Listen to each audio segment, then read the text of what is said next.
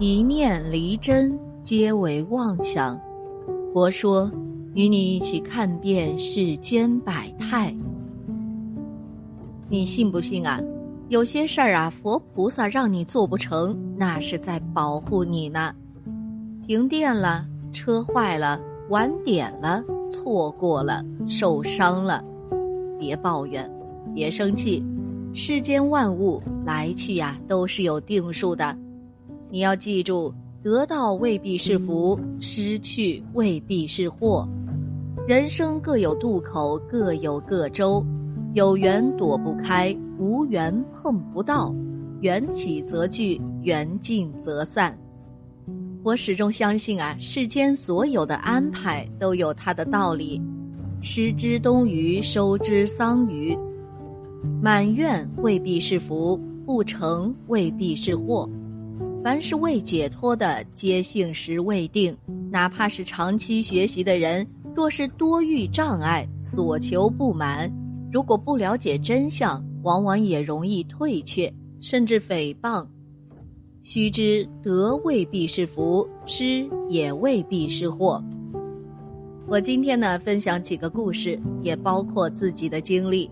希望大家在面对满愿与否以及委屈得失之间，能有一颗平常心，坚定信心，努力提升自己。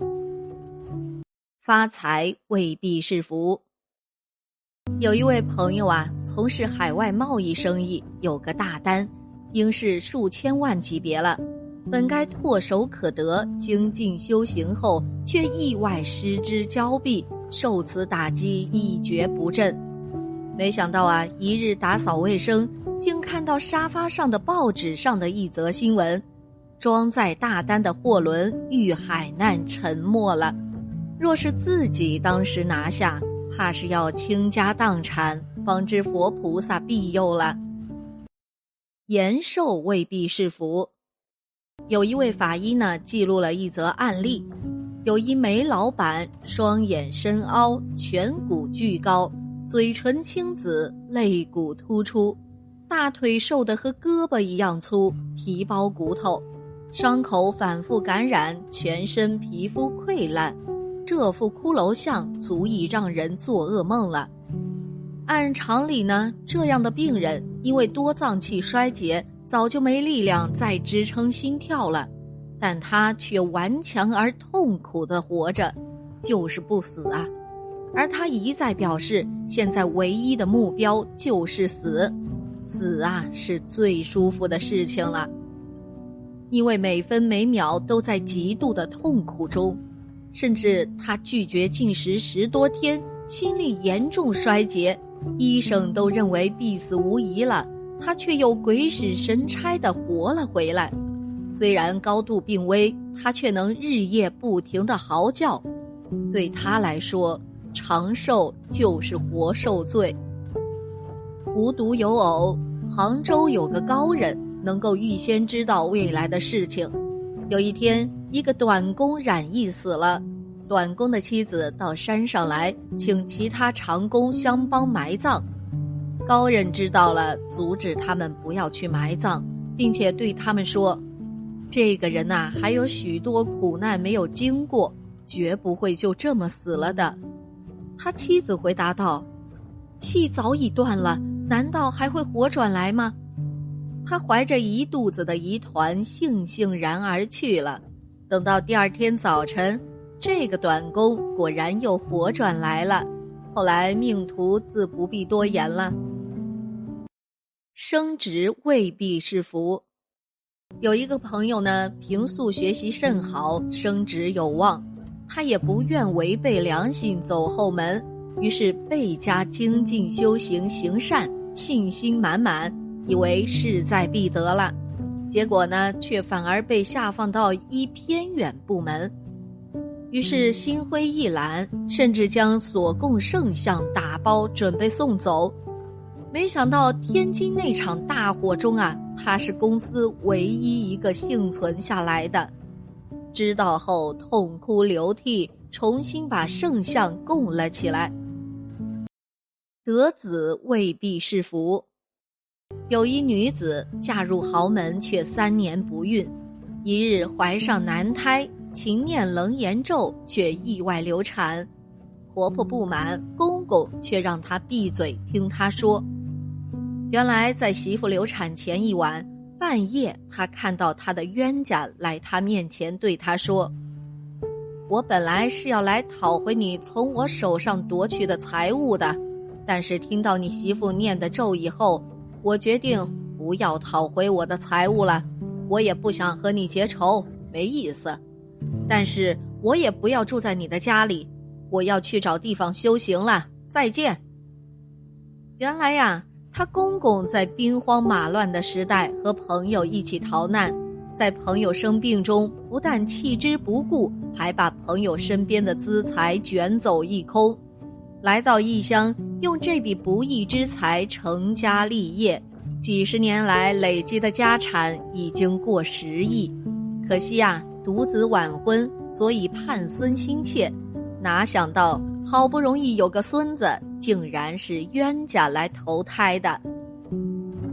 本来还为了自尊，不愿意说出这件连妻子都不知道的丑事儿，但看到妻子因为爱孙心切，一再责备逼迫媳妇儿，良心发现，只好说出来。他说呀，幸好媳妇儿修行，让他的冤家离开，否则生了一个来讨债的败家孙子，不但自己烦恼。更害了儿子媳妇，后来努力行善，得了三个孩子。受冤被赶出家门，竟躲过大难。最后分享一个我自己的亲身经历，告诉大家佛菩萨帮助避难消灾的方式有多么殊胜。先说一下背景吧，我在成都读书，然后我祖父家呢离我学习的地方很近。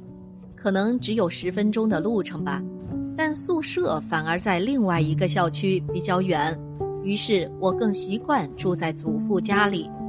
我祖父年纪大了，有阿尔茨海默病早期症状，这个呢也是上个月才刚知道的。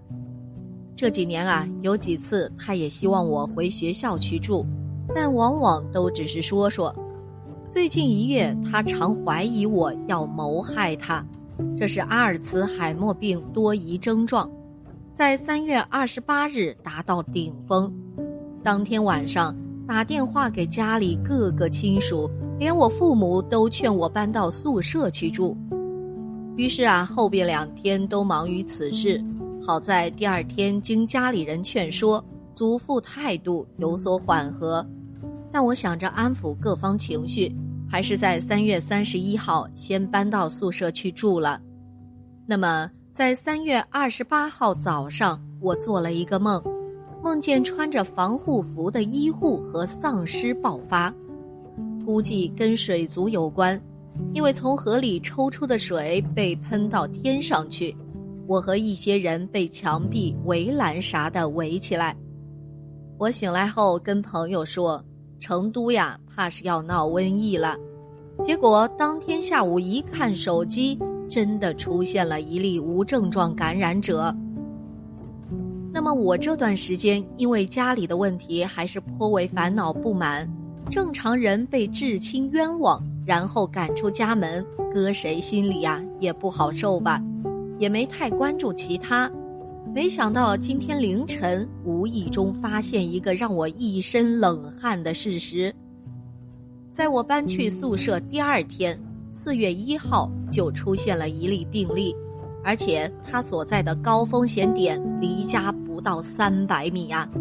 之后成都病例就进入了高速增长，更恐怖的是，离家一公里内就有四个风险点，就是说。